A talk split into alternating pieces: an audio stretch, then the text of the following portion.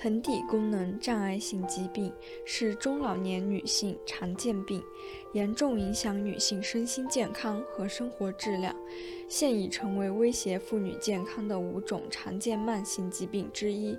主要问题是压力性尿失禁和盆腔器官脱落。调查显示，中国成年女性盆底疾病的发病率约为百分之五十。而或因缺乏相关病理知识，或因羞于启齿，他们的就诊时间之后约为十年。盆底功能障碍性疾病对妇女危害很大，影响患者的生活与人际交往，使其产生自卑心理与情绪，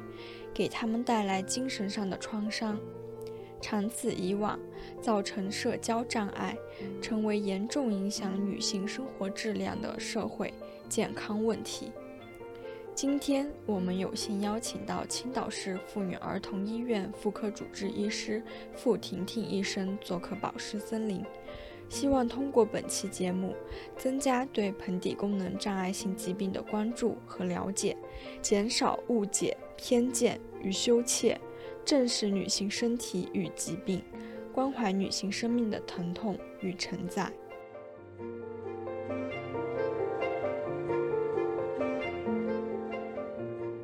听众朋友们，大家好，欢迎收听新一期的《宝石森林》，我是紫薇，我是阿绿。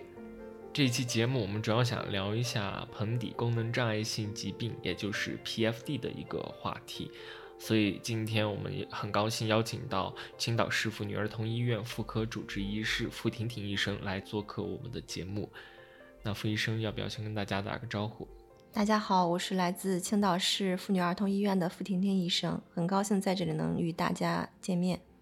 您能不能跟大家简单介绍一下自己在这么多年的临床治疗过程中的一个主要的治疗方向呢？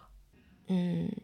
我二零一二年毕业，到现在已经工作十一年了。在这十一年的期间，一直是在妇产科的临床工作中。那最开始的时候是轮转了一些妇呃妇科和产科的一些普通的专业。那自二零一七年的年底开始呢，就固定在盆底康复中心工作了。所以对于盆底相关的疾病呢，有着很深的认识。那当然也有很丰富的临床诊诊疗经验。我们有注意到您在公众号平台发布了招募女性压力性尿失禁患者进行临床研究的信息。然后我在查资料的时候了解到，尿失禁其实就是盆底功能障碍性疾病之一。嗯，也是由于这个信息呢，我们就想找医生您来做这一期关于盆底疾病的女性健康选题。可以先请傅医生给听众朋友们简单介绍一下盆底功能障碍性疾病吗？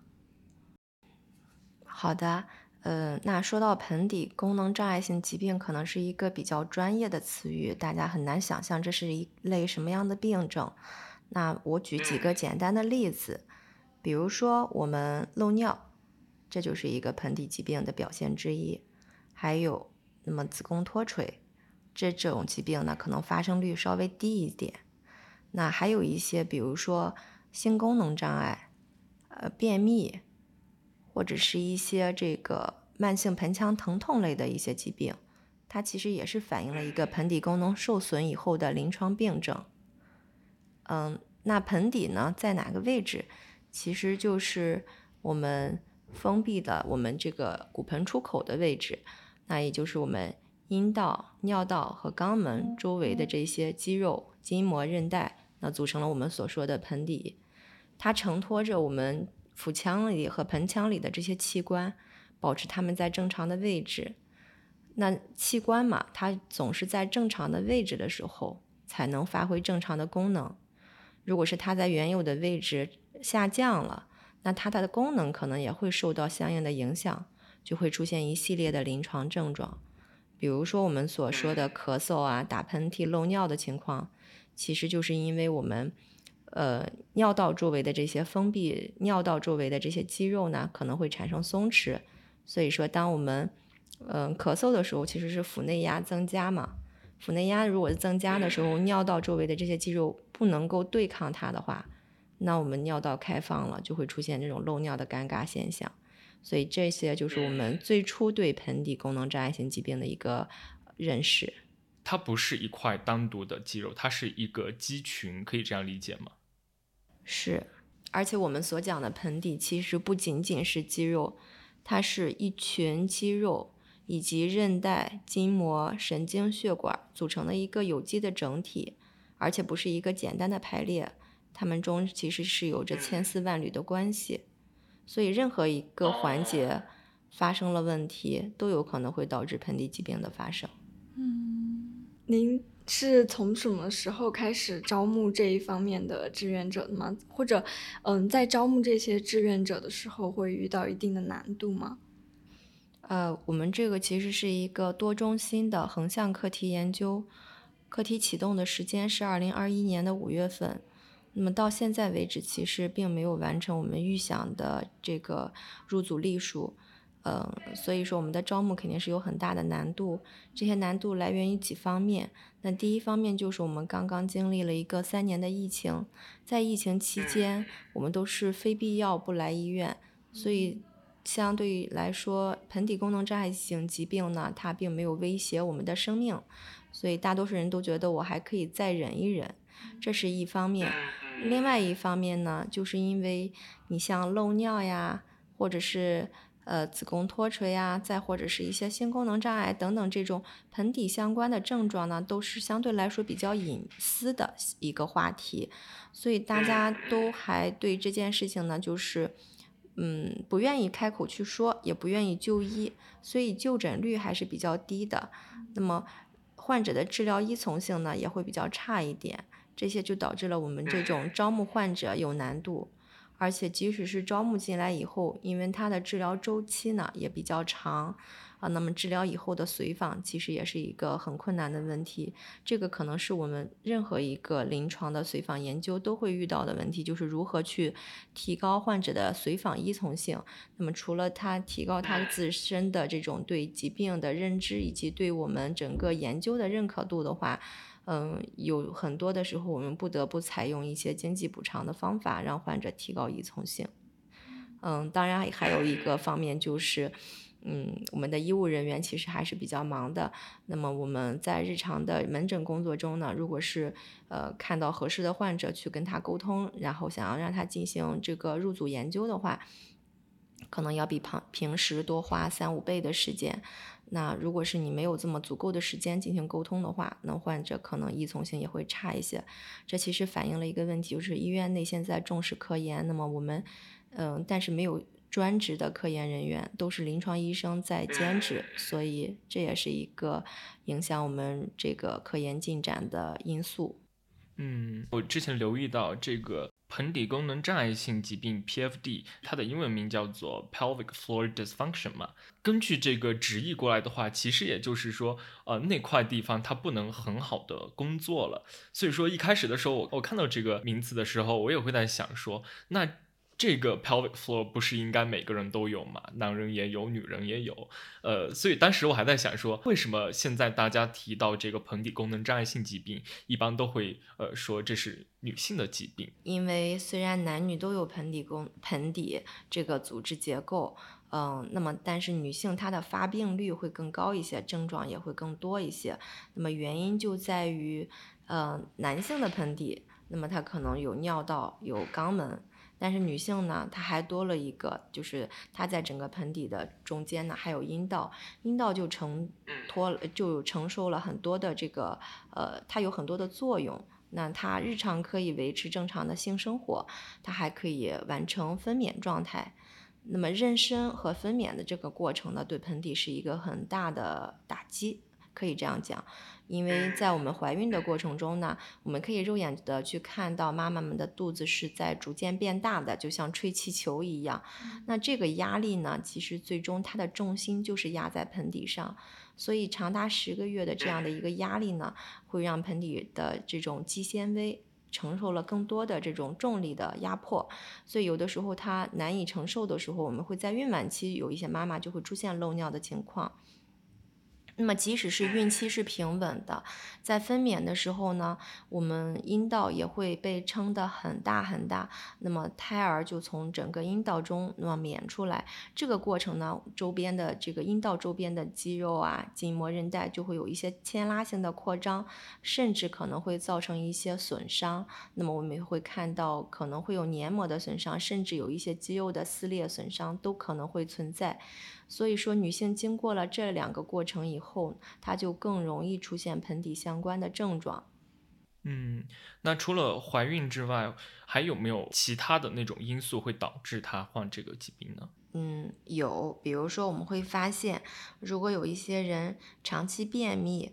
或者是有这种慢性的鼻炎、咽炎、支气管炎，导致了长期的打喷嚏或咳嗽的话，其实它是一个慢性的这个腹压增加，这样的话会导致它会发生盆底功能障碍性疾病的概率大一些。那另外有一些，比如说肥胖的女性。或者是有各种原因导致了雌激素水平下降，比如说做了一些相关的手术，或者是年龄的增长、衰老过程，也会让他患盆底疾病的概率增加。再或者是一些特殊的职业，比如说长期负重，那么呃举重运动员啊等等的一些，就是他长期需要负重，那这样的话也会导致盆底疾病的发生率增加。嗯。我我觉得，嗯，就是就像这个盆底功能障碍性疾病一样，它是随着女性的身体成长、年龄增加，或者说是分娩这个过程产生的。嗯，我我结合我自身的经验，我觉得我对。我自己女性身体的认识也是有这种一个成长式、渐进式的过程，就好像不是说一出生的时候就知道我是一个女生，但是伴随着嗯年龄增长开始发育，然后第一次来月经这些变化，嗯，让我慢慢意识到了我我是一个女性的身体。而就像医生您刚才说的，包包括生育对女性也是这样的一个阶段吧，就是她意识到了自己的。嗯，身体是女性的。您作为了解女性身体结构的医学者，嗯，同时您自自身也有了这些女性的身体经验，嗯，那么您觉得在认识自己的身体、认识自己的女性身体，对于一位女人来说，它有怎样的意味呢？其实是很重要的，因为你只有认识到自己，你才能够知道如何去保护好自己。那保护自己有两个方面，一个是保护自己免受伤害，另外一个就是那我会有一些异常情况及早去发现。啊，这是两部分。那保护自己免受伤害呢？我觉得更多的是在两性关系中。那你第一就是不要。就是知道哪些部位是隐私的，不要随意被侵犯。第二就是，如果我们在享受性性生活的愉悦的时候，一定要做好避孕措施。那嗯，防止这种性传播疾病的。传播，然后并且可以防止非意愿的这种妊娠的发生，这其实是对自我的保护。另外就是我们认识到我们身体发育的一个正常的过程，如果是出现了异常情况的话，那比如说哪些异常啊？我已经上大学了，我还没有月经，这是不是应该被重视啊？那或者是我乳房一个大一个小，那我其实要去看一下是不是有长得不正常的地方。嗯，又或者是说我的白带非常多，内裤每天都会脏，嗯，那这些都是一些可能是说我们身体异常的信号，其实是身体给你打来的电话，告诉你我不正常，我其实是需要被关注的，所以我们要知道我们正常的生理的变化是什么样子的，出现了异常的情况，才可以及时的去就医。嗯，像您刚刚说的，女性她要了解自己的身体，然后从而可以保护好自己。那么男性呢？男性如果是从这个角度来看，他显然是没有像女性这么复杂的一个生理构造。那么，在这个男性和女性之间，他们如何达成一种理解？比如说，呃，这个患者他会不会觉得说，我觉得这个是不正常的，我应该去看医生？那么这个时候，那男性他是不是能够理解？他说，哦，是的，他这样想是。完全合理的，还是有的，他也会想说，啊，这不这不就是小题大做嘛，对吧？就是有这样的认知上的偏差嘛，嗯，有，你说的这些事情肯定是有的。嗯，本来这些症状就比较的羞于启齿，然后当我们去跟配偶去诉说的时候，也的确有很多的配偶是不认同或者是不理解，然后他也可能会认为，嗯，就是这么简单这么小的一件事情，为什么要去看医生呢？当然，盆底疾病呢，它还有一个问题，就是反映在性生活中，比如说我们会觉得阴道松弛了，哎，性生活的时候可能感觉就要下降，这时候呢，男性可能就会有比较明显的感觉了。那如果是对呃性生活质量追求比较高的夫妻双方的话，那这个时候可能男性会去认同女性来看疾呃，就是来看病。听上去 有点绝望呀，我觉得不知道排有没有这也也没有，因为这个事情嘛，就是我们有的时候会说感同身受，但其实没有经没有经历过是难以做到感同身受的。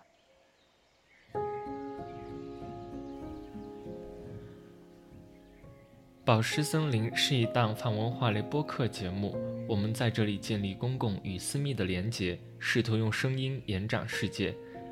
你可以在苹果播客、小宇宙、Spotify、Pocket Casts 进行收听订阅。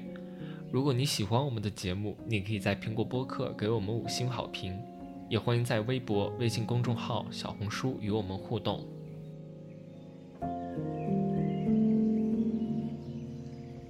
想问一下傅医生，PFD 患者在不同的阶段，他们的治疗资金大概是怎样的？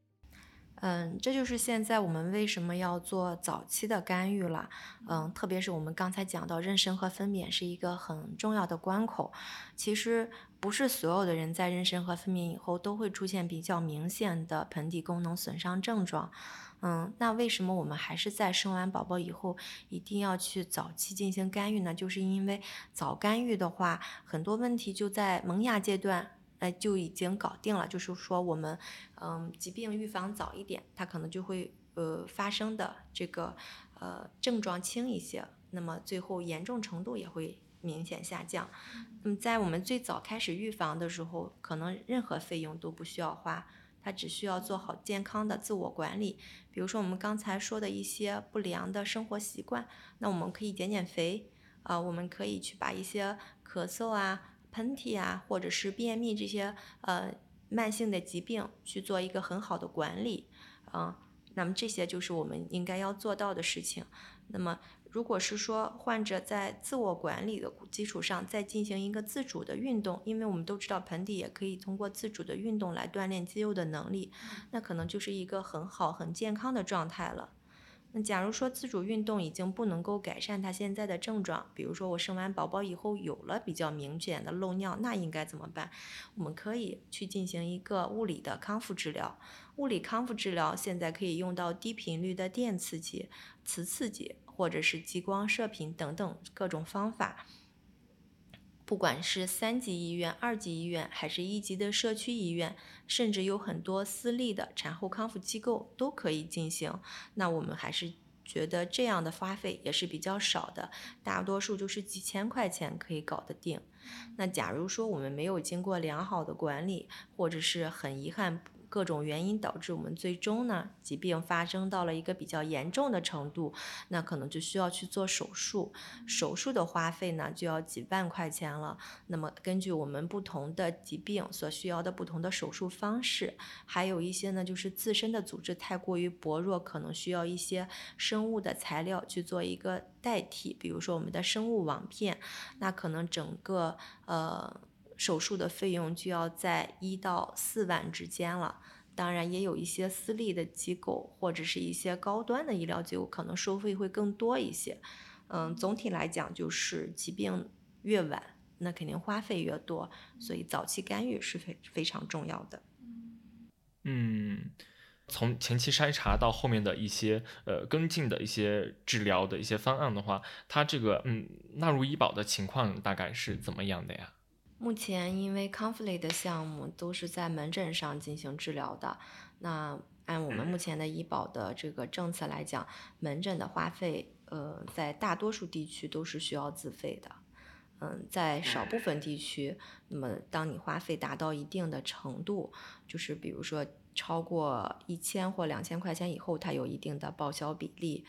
嗯，再就是比如说我了解到在北京地区，可能门诊的花费大概有百分之八十是可以报销的，所以不同地区的报销政策会有一点点区别。嗯。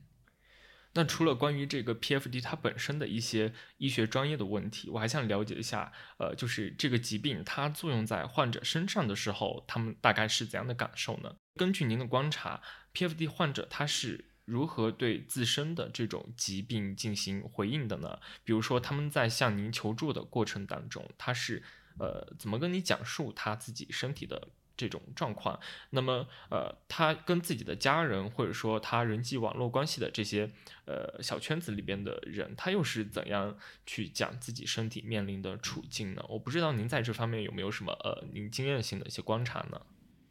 首先就是这一类人，他并不太愿意与别人去分享，嗯，所以说很少会就是主动去向别人提起自己的这个问题，嗯。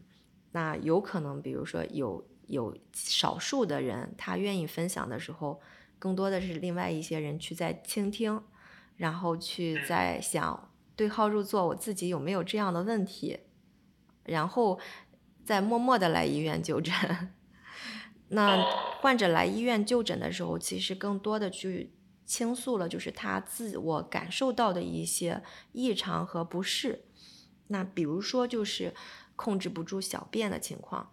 嗯，他会觉得很苦恼。那或者是说，有一些女性会在清洁，因为呃，女性嘛，她因为这个解剖的特殊性，可能我们每天都需要去清洁我们的会阴。那她有的时候就是我们呃通俗一点讲，就是在洗屁屁的时候，她会摸到哦，我的阴道口好像出来一些肉肉，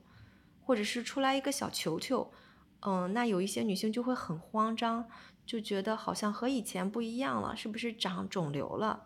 然后就会在第二天一大早就呃急急忙忙的来看医生，然后还是一副很焦虑的样子。然后这是我们常常会遇到的一些主诉，嗯，像阴道松弛啊，或者是性体验下降这些。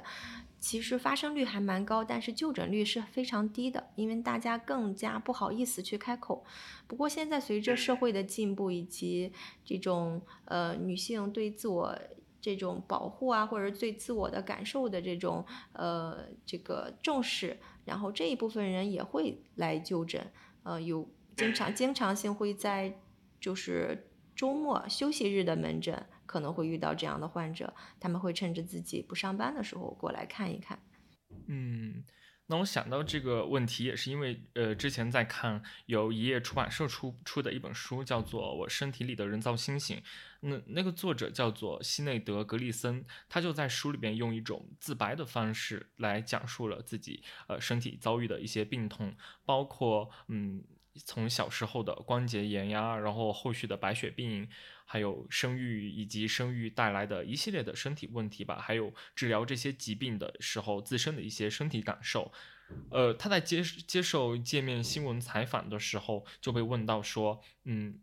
你觉得抱怨疾病和言说疼痛是不是一件事情？那么格里森他就认为说啊，抱怨他觉得是一种叫嚷。那么呃，相对而言，言说痛苦和折磨的话是有意义的，因为呃，读者在看到他的这些表述之后，会有一种心理上的认同感。那当然，这个是他站在一个写作者的立场来看这个问题。如果说呃，站在我个人立场，或者说呃，对于普通患者来说的话，我认为这种嗯叫嚷和抱怨的话，它其实也是有意义的吧。呃，对于 PFD 患者来说，可能他的这种，嗯，不管通过什么方式也好，这种呃说这些东西，他其实是为嗯患者彼此提供了一个不可估量的情感支持吧。那么对于呃这个非 P PFD 患者的话，可能大家听到啊有别人这样了，那他可能会更多去了解，然后预防自查自己有没有患这样的疾病，或者说关心自己身边的人有没有患这样的疾病吧。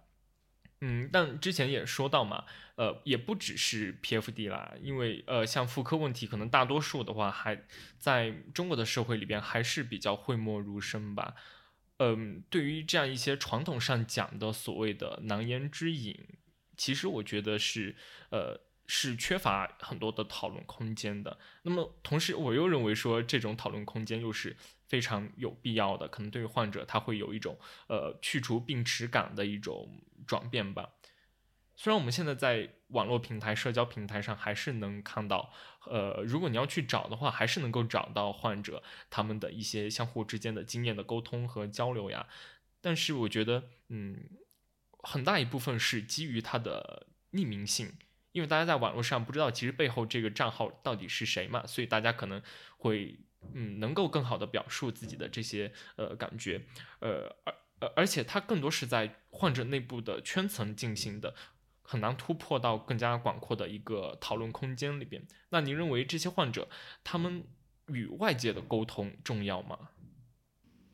对，重要的。然后，嗯，我我大概能够理解您的意思。其实现在呢，我们获取知识的途径有很多。你会发现，我们很多的医疗机构都开始去做自媒体、做公众号，去做一些小科普、小视频，然后也是想去通过这种。嗯，正规的医生啊或护士去做一些宣教，然后去引呃就引导群众去对一些疾病有一个正确的认知。嗯，那可能我们医生所站的视角和患者还是有不同的，所以说医生发声有的时候不如患者去发声。如果是作为一名患者的话，我可能所倾诉的内容，嗯，或者是我所侧重的点。呃，更容易走进其他患者的内心，然后更能够被其他同类的这个人群所接受、所关注。嗯，那的确是这样的。所以有一些时候呢，可能嗯，也需要有一些这个患者，他经过自己的这个生病的呃过程。然后把它也可以去写作一些呃文章啊，或者是公众号啊，去发表出来。这样的话，让更多的人可以看到，然后可以去呃检检查一下自己的身体，然后也可以知道这类疾病呃是可以被治疗的。嗯。我觉得他们也不只是身体上的病痛，可能更多这个疾病对他们心理以及社会层面，因为他们患这个疾病，对他们的一些压力也是存在的。嗯，那医生您在治疗的过程中，除了对他们进行身体上的治疗，会不会也对他们进行一些这种，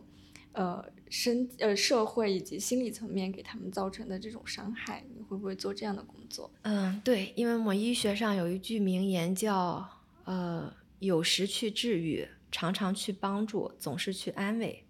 所以说，不管是在任何疾病中，呃，那么我觉得去安慰患者是很重要的。也就是说，特别是像嗯这样的一类盆底疾病，它嗯如果是没有经过及时的治疗，久而久之可能会形成一些心理的问题，比如说自卑。焦虑或者是一些社交恐惧和障碍都有可能会发生，所以对患者心理的疏导，让他嗯重新认识自己、重拾生活的信心，也是很重要的一个方面。我想起来之前有看到，呃，就是那个有一个组合叫做 S.H.E 嘛，然后它里边一个成员叫做 Ella，他在一九年母亲节的时候在社交媒体上发了一个帖子，他就说。当时三年前自己由于生产困难，然后就导致了子宫和膀胱脱垂，就患上了压力性尿失禁。他还说自己打喷嚏啊、原地跳跃或者跑步，他做这些行为都会造成尿失禁，而且不是失禁一点，是据他说的话是整个护垫都会湿掉，然后整条裤子也会湿掉。他还说这个。疾病其实对自己的生活和工作都造成了很大的影响，然后除此之外，还有很重要的一点就是他说到对自己的心情也造成了非常大的影响。所以您刚刚提到的这点，我觉得还是很重要的吧。根据我身边的人的一些感受吧，我会觉得可能大家去嗯看这个医生会有很多的顾虑。一方面，除了之前提到的一些社会性或者一些长期造成的一些心理上面的难言之隐吧。那同时，他可能也会顾虑说，啊，我去看这个病，这个医生他会怎么对待我？我去咨询医生的时候，他会不会很凶啊？或者说，他会不会用一种非常不屑的态度来对待我目前遭遇的这个状况，所以还是觉得这个心理上的一些东西也是非常重要的啊。就是现在呢，一个是你刚才举的那个例子，艾拉的事情，那他作为一个他他作为一个公众人物，他说这件事情的时候，站在一个患者的角度，所以说他那件事情引起了一个很。大的社会反响，就在那一段时间来看尿失禁的女性特别的多，而且大家都纷纷是受到了这个艾拉的这个呃影响以后才来的。那么，嗯，第二个事情就你刚才提到的，就是其实患者可能。来医院的确是鼓了鼓足了很大的勇气才来到医院，嗯，那可能也会担心他自己认为一个天大的事情，在医生这里芝麻大的小事儿会被忽略掉。就我们经常形容说，好不容易鼓出来的勇气，然后立马就卸掉了。那么我们现在医院其实针对这样的事情也会有一些呃处理措施，并不是说我们要去处理这个医生，其实是我们要去。改更改我们的整个的制度，那问题其实就出在我们要把医生去专业化。那你去问一个肿瘤医生漏尿的小事，他可能觉得我这一天看二十个或者是看五十个患者，那有四十个都是恶性肿瘤挣扎在。这个生死门这这这这个线上的事情，那你这个漏尿在我这儿来看，的确就是芝麻大的小事。那所以我们会把这个疾病去区分，比如说我们有专门的肿瘤门诊，那我们也有专门的盆底疾病门诊，那我们就可以在挂号的时候去做一个区分。那我们把呃相同症状的人群集中起来，然后找一个相应就是。呃，去找一个专门负责这一部分疾病的专家来看诊，这样的话呢，那么我们整个的就诊的流程就会优化，然后患者挂号的时候也会比较具有针对性。呃，那我们医生在做整个诊疗的时候呢，他是一直在做这方面的疾病的一个诊断和治疗，所以说相对来说比较专业，也更能够去体会患者在疾病中所遭受的一些，嗯，这个。呃，身体上的不适或心理上的压力。嗯，之前您提到 PFD 的患者可能大多数是生育的女性，然后还有老龄的女性。那么除了这些性别还有年龄的这些呃范围之外，这些患者他们在地域分布、生活状况或者在其他的方面有没有什么共同的特征？有没有相关的数据可以跟我们分享一下呢？嗯。盆底功能障碍性疾病其实集中在两个年龄段，一个就是生育期，就是刚刚生育完以后的，呃早期；那另外一个就是在绝经更年期的时候，绝经后期。那么因为在年龄增长以后，特别是绝经以后，激素水平有个非常大的下降，那么它就会导致它全身的功能状态会出发生一些突变。那这时候盆底功能障碍性疾病更容易去显示出它的一些症状。嗯，这是在年龄方面。那么在地域方面呢，我们可能会和这个一些呃，比如说生活习惯呀，嗯，或者是一些分娩的这个情况有关系。比如说多胎多产的这个地区，它的发生率可能要高一点。那生活生活中如果是有一些这种经常会去负重的这种劳动的区域，可能也会多一点。那么再有一些，就比如说我们会呃发现就是。国外的这个女性，她们很少会像中国的女性一样去做去传统的坐月子，那她们的这种盆底功能障碍性疾病的发生率可能也要高一点，那可能和她的一些生活习惯是有关系的。那目前我国对呃盆底功能障碍性疾病的医疗资源，它有它是怎样分布的呢？嗯，这个医疗资源的分布应该不针对于某种疾病。做一个这种就是特殊的判断，其实我们目前来讲就是，呃，有三级诊疗嘛，那三甲医院、二级还有一级的医院，那其实不同级别的医院应该做不同的事情，呃，分级诊疗也一也一直是国家倡导的事情，但是貌似实行起来还是有一点困难，因为大家但凡经济条件条件可以的话，在发生了这个身体出现了问题，呃，有了疾病以后，还是愿意去到更大的、更权威的医院去诊疗。那么觉得自己可能会得到比较好的这个医疗的资源和关照。嗯，但是在盆底呃盆底疾病的诊疗过程中呢，嗯，那我们会看到在特别是在过往的三年疫情过程中，其实有一个这种资源的下沉，也就是一级和二级的医疗机构呢，他们有他们的优势，也因为他们有他们的便利性。那么，特别是在一些非手术治疗，就是做盆底康复的时候，他们其实是很有优势的，因为周边的群众去到呃周边的社区呃这个一级机构或者是。呃，市县市这种区级的二级机构会比较便利一些，但是如果是想要到三级机构去讲的话，就是一个是不够便利，需要走很远的路；再就是三级医疗机构去做康复，要是往返好多次的话，嗯，它的挂号也很难，嗯，那现在也有很多，就是比如说停车也很难，那你可能。嗯，整个花在时间和路程上的这种支出就非常的多了，所以说康复目前正在经历一个很迅速的这种分级诊疗。嗯，我认为，嗯，这个我经在在过往的几年，就是学术会议和交流的时候，我也经常会跟我的同行去说，我说分级诊疗在疫情期间，在我们盆底康复领域其实贯彻的还是蛮好的。分级治疗其实也是一种推动医疗资源下沉的方式吧。嗯，但我也注意到有很多地方，比如说有的美容院、健身房，他们也会推出一些针对盆底健康的一些套餐，或者说，呃，会购入一些仪器，可能一个治疗一个疗程，它就需要一万多块钱。那么这个时候可能就会左右这些患者的选择，呃，他们可能也会进行相应的一些消费。那您是怎么看待这个问题的呢？比如说，你们两个人是是去学新闻专业的。那你们做的新闻采访和一些，比如说像我们这种普通老百姓，自己去搞了点事情，然后发到网上，你觉得专业性是一样的吗？嗯，老百姓也可能会发现一个很。很新的新闻点会掀起掀起一个这个很大的轰动，或者是更改一部分的内容。那么，但是更多的其实是记者或者是一些新闻媒体人在做这件事情，因为我们有我们的嗯行业准则，因为我们有我们的职业操守，对不对？那其实，在医疗行业也是这个样子的。那我不我不能否认有一部分私立机构它有它自己的独到的技术，但是。那我们所有的患者，我们所有的女性，或者是我们所有的人群，当我们发现身体不舒服，或者是怀疑有问题的时候，一定要到正规的医疗机构去，因为医疗机构的医生和护士是经过严格系统培训的，他是有这种行医资质的，那么他是被相关部门所监管的，他的医疗的服务的行为和质量是被考核的。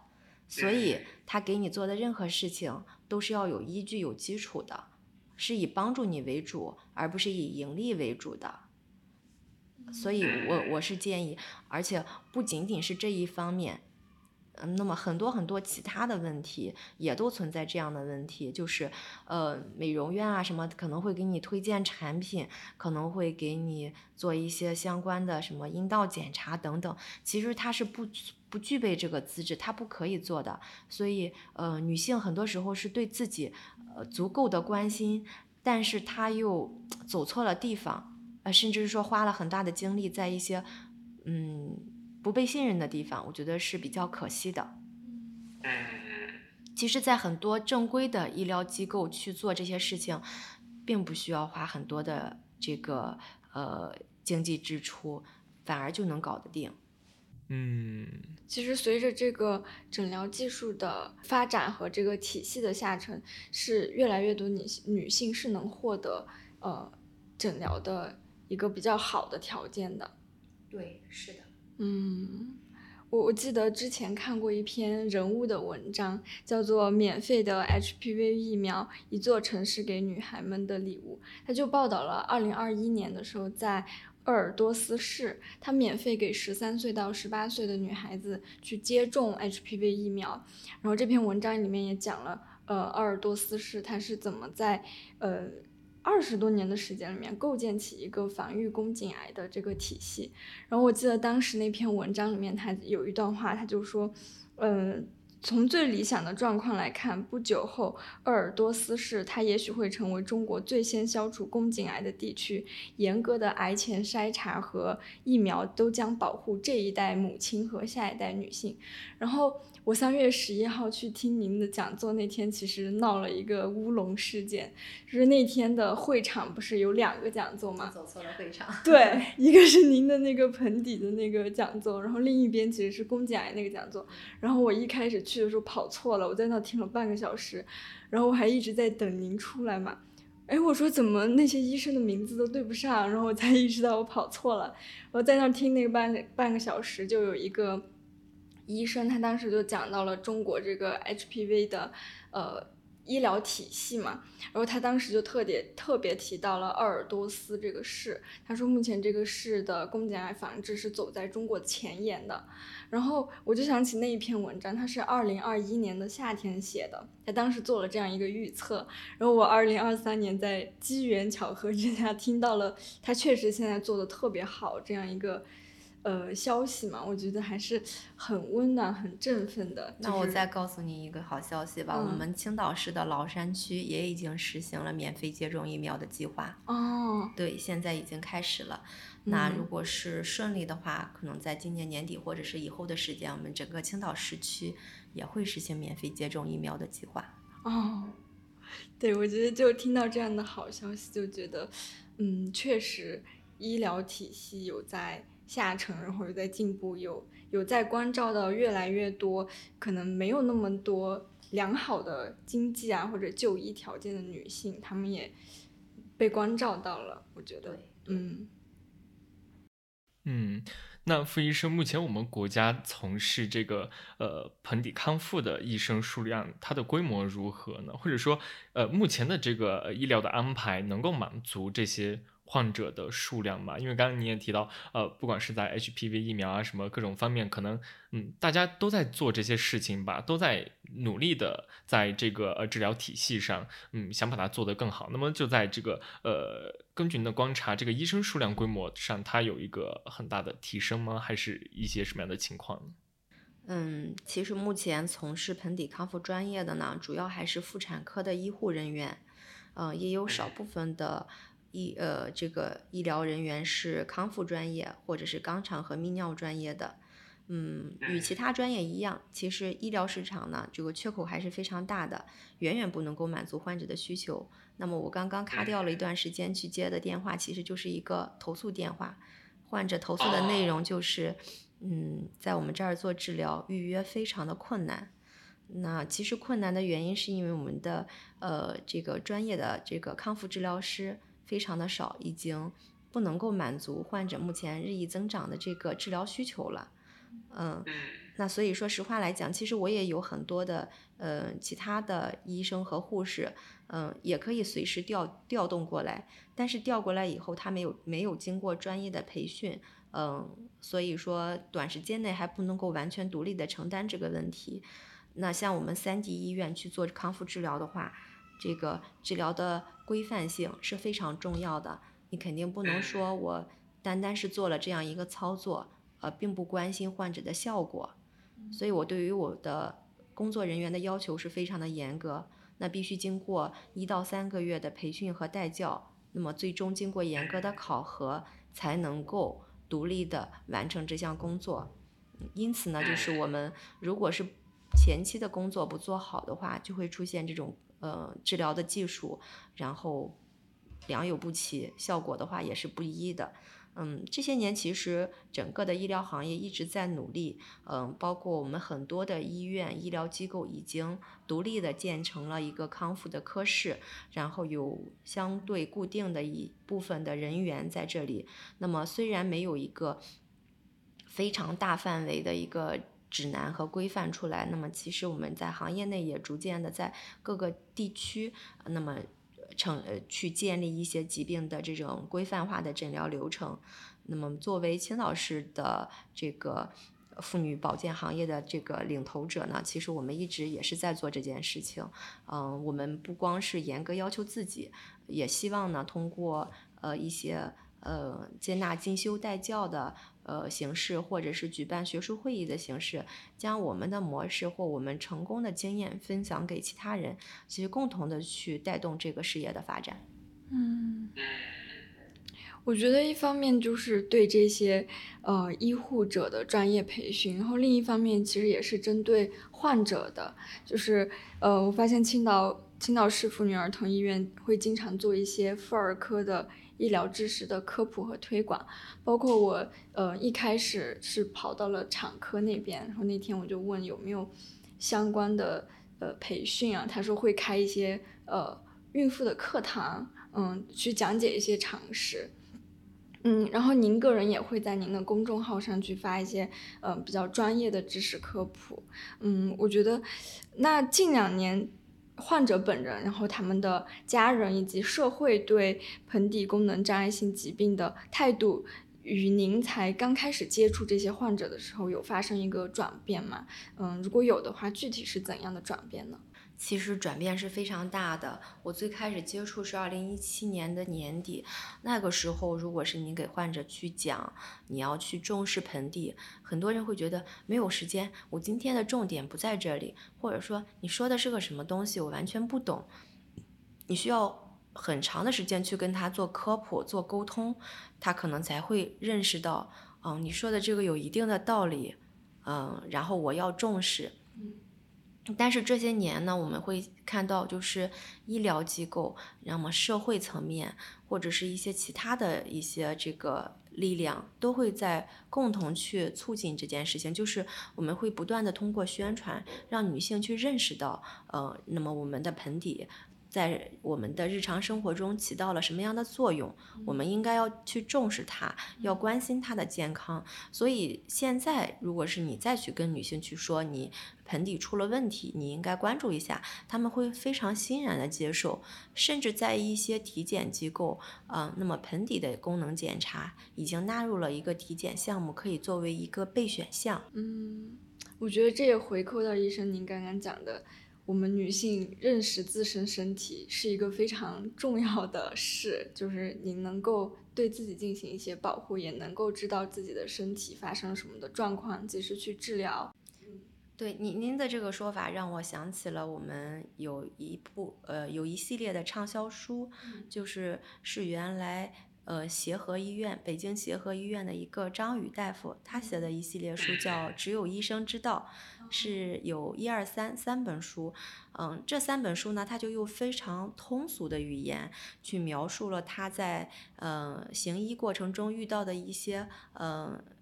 就是各种各样的患者，然后因为语言通俗、诙谐易懂，所以说就是读者女性读者们非常爱看，然后销量也非常的好。其实我自己也是去拜读过，然后嗯，对于非医学专业的女性来讲，也是能够看得懂的。而且在整个看的过程中，不光是去看热闹，而且真正会学到很多的知识，会发现有很多的问题，其实就是应该去关注的。我觉得这是一个呃很好的书籍。嗯，那也推荐给正在收听的听众朋友们。呃，还想问咨询一下医生，在日常生活当中，我们应该要如何去防治盆底功能障碍性疾病呢？那首先呢，比如说我们要保持大便通畅，嗯，那有一个良好的排便习惯，嗯。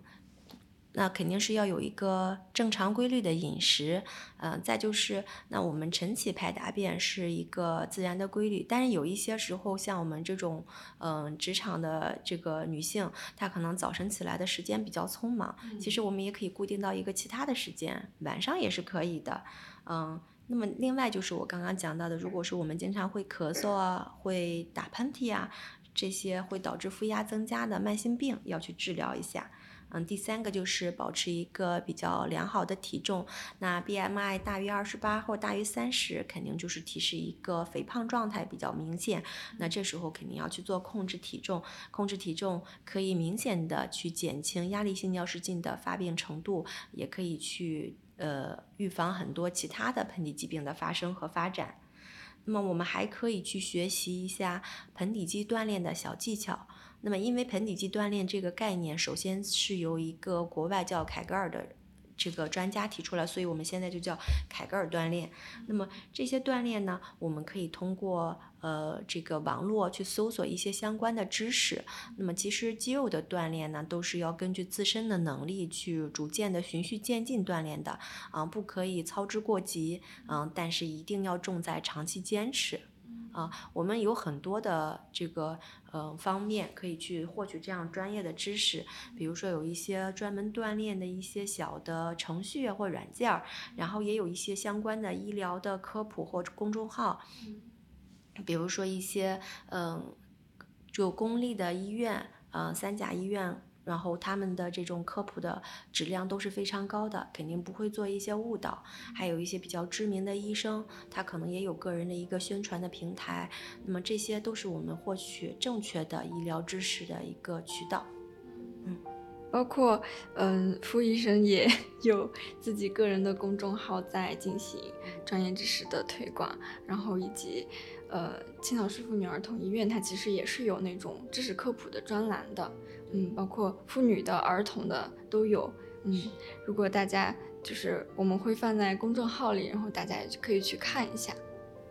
嗯，今天好像也了解了很多以前不太了解、不太知道的事情。那么今天也很高兴能和付婷婷医生有一次这样的聊天，也就希望听众朋友们如果听了这期节目的话。也可以了解这些方面的知识，可能尤其是对于男性来说的话，他可能更加不会关注到这些问题。嗯，所以说我觉得对我来说也算是上了一堂课吧。其实我也很感谢两位能够在你们这样一个年轻的这个平台上，然后去谈这样的一个话题。我觉得也是呃反映了你们年轻的一代其实对于呃一些。盆底功能障碍性疾病的问题有了一个足够的重视程度，嗯，所以个人也是非常开心有这样一个机会和大家分享相关的知识。嗯，好，谢谢傅医生，好，谢谢大家，那我们下次再见。